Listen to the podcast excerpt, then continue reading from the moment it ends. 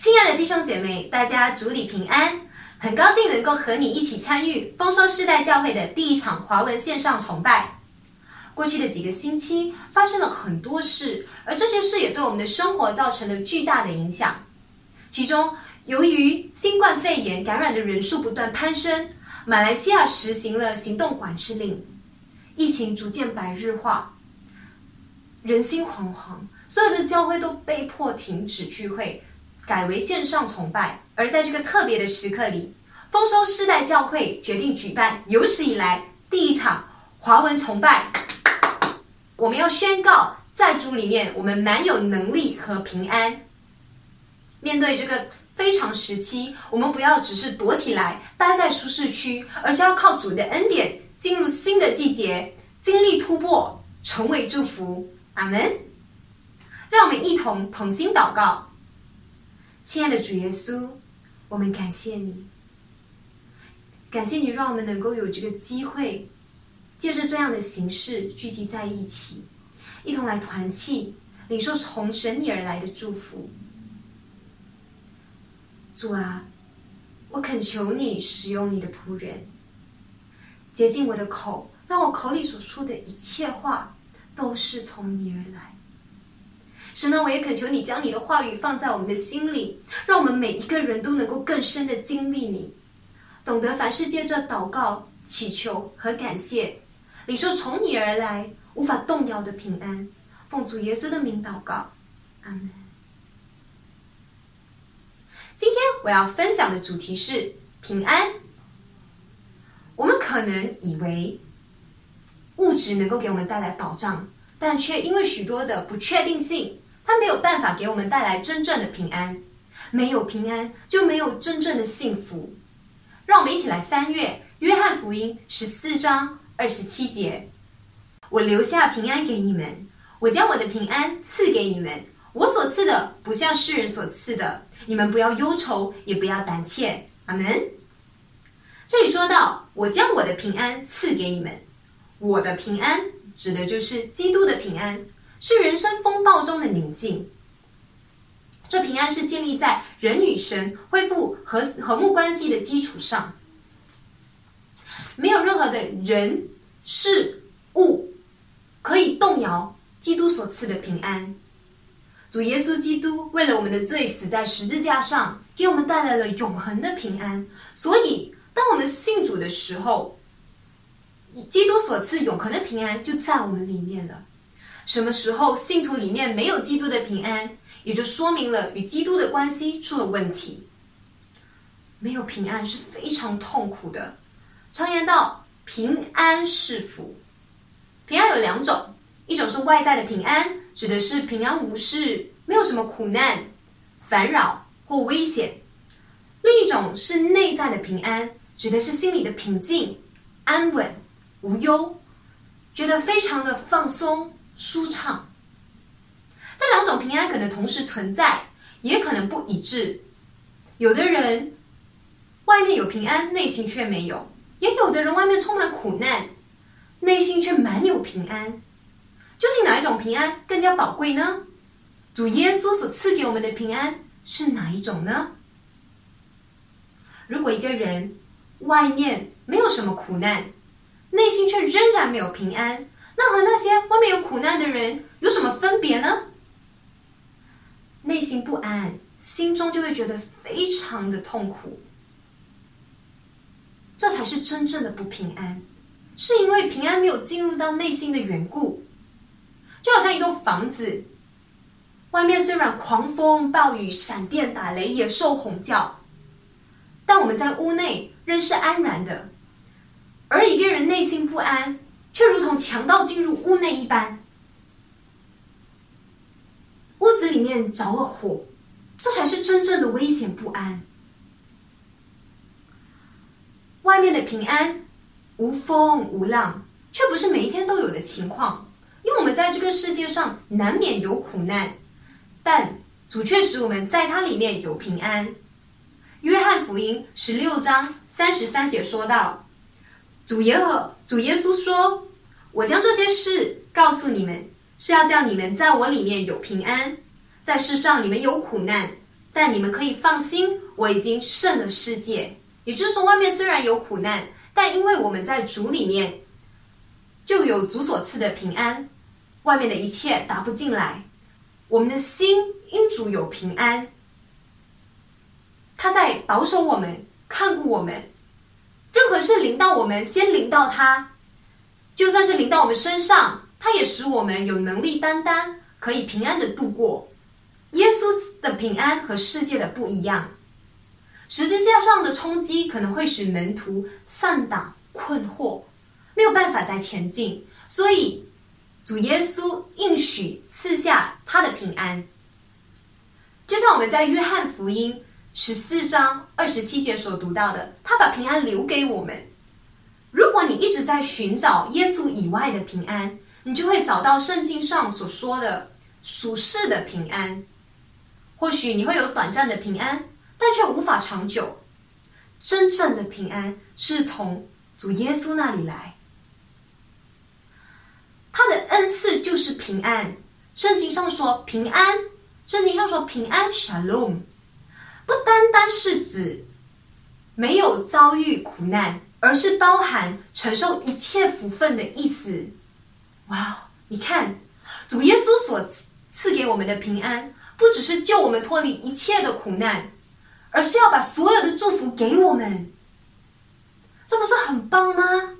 耶稣所赐的平安从哪里来呢？有五点。第一点是祷告，我要再次强调，祷告能够带来平安。让我们翻阅《菲利比书》四章六至七节，《菲利比书》四章六至七节说道，应当一无挂虑，凡事接着祷告、祈求和感谢。将你们所要的告诉神，神所赐出人意外的平安，必在耶稣基督里保守你们的心怀意念。祷告最棒的经历，不是得到你所祈求的，而是进入神的同在，让我们的心思意念与他的旨意同步。他的同在比我们的需求更大，他的同在使我们有满满的平安。第二点，信靠他，你对他的信靠不应该是根据你从他那里得到什么。而是应该因为基督的位格和属性，民数记二十三章十九节说到：“神非人，必不知说谎；也非人子，必不知后悔。他说话岂不照着行吗？他发言岂不要成就吗？”你看这里说到，神不是人，他不会反悔，也不会说谎。他的应他已经应许要给我们。平安，他已经应许，他必不撇下我们，也不抛弃我们，他必与我们同行。所以我们要懂得来信靠主，因为他从昨天、今天直到永远都是一样的。在这个非常的时期，我们要知道，耶稣仍然是我们生命的主，我们可以放心，因为他必看顾我们。第三点，我们要专注思念美好的事。菲利比书四章八至九节说到。弟兄们，我还有未尽的话。凡是真实的、可敬的、公义的、清洁的、可爱的、有美名的，若有什么德行，若有什么称赞，这些事你们都要思念。你们在我身上所学习的、所领受的、所听见的、所看见的，这些你们都要去行。赐平安的神就必与你们同在了。阿门。不要让周遭的状况改变你的想法。你要训练你的思想去专注在美好的事物上。如果你把心思放在美好的事物上，你就会不断发现，你就会不断发现美好的事物。第一点，我们刚才说到祷告；第二点是信靠神；第三点是专心思想、专心思念美好的事；第四点，我们要向敬谦的人学习。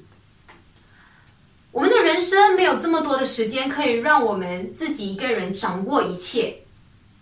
所以，敬谦的人是我们效法的榜样。保罗在菲利比书四章九节就说到：“你们在我身上所学习的、所领受的、所听见的、所看见的，这些你们都要去行。赐平安的神就必与你们同在。”我们要懂得去选择我们身边的朋友，我们能够从敬谦的人的身上得到鼓励和启发。我不知道你身边有没有啊？属灵生命比较成熟的朋友，当你当我每次看到他们的生命的时候，我就觉得哇，这是我要学习的榜样。我就从他们身上看到神美好的工作，也看到神美好的旨意，知道神是信实的。所以，如果你身边有敬谦的朋友，就多多和他们交谈。如果他们有推荐的书籍，就可以和他们借来看一看。再讲，如果他们讲到，就可以去聆听他们的正道。接下来，我们要进入第五点。除了要向敬谦的人学习，更重要的是我们自己的心。当我们愿意对耶稣基督敞开我们的心的时候，我们就能够领受那真正的平安。人们找不到平安，常常是因为他们往错误的地方去找，或者是在找不到的地方去找。金钱买不到平安，成功不能保障平安，物质也不能够给你平安。我们在这个世界上找平安，虽然这个世界上可以给你平安，但却不是永久的平安，因为这是耶稣基督独特的恩赐。除了在神的产业中，你无法得到平安。而只有借着信心和顺服，才能得着神的产业，除去一一切不合乎神心意的事物，专心渴望，寻求神，寻求神，你才能得到平安，是世界所不能够干扰的平安。因为还有什么能够干扰你呢？是贫穷吗？是羞辱吗？是失望吗？是里面或外面的忧虑、苦恼吗？这一切在神的手中都能转化成祝福，你的平安就不再被侵犯了。诗篇四篇八节说道：“我必安然躺下睡觉，因为独有耶和华使我安然居住。”在我大学快要毕业的那一年，我犯了一个错误，差一点毕不了业。那个时候，我觉得非常的忧虑恐惧，我害怕极了，吃也吃不好，睡也睡不好。这是我第一次失眠，而且长达一个月。我尝试了所有的办法，我去找了老师、教授谈，但是他们都告诉我没有办法，只能延毕。每一天，每一天，忧虑和恐惧都充满我，我简直想死的心都有了。在那个时候，我就不断的责备我自己：我为什么会这么笨？我为什么会这么不小心？然后，每一天我都跪在神的面前祷告，我直到我能够平安入睡。我不断的宣告圣经上的话语，而奇迹发生了。神扭转了整个局势，他出乎了所有人的意料，所有人都没有想到，他给我预备了一条充满恩典的路。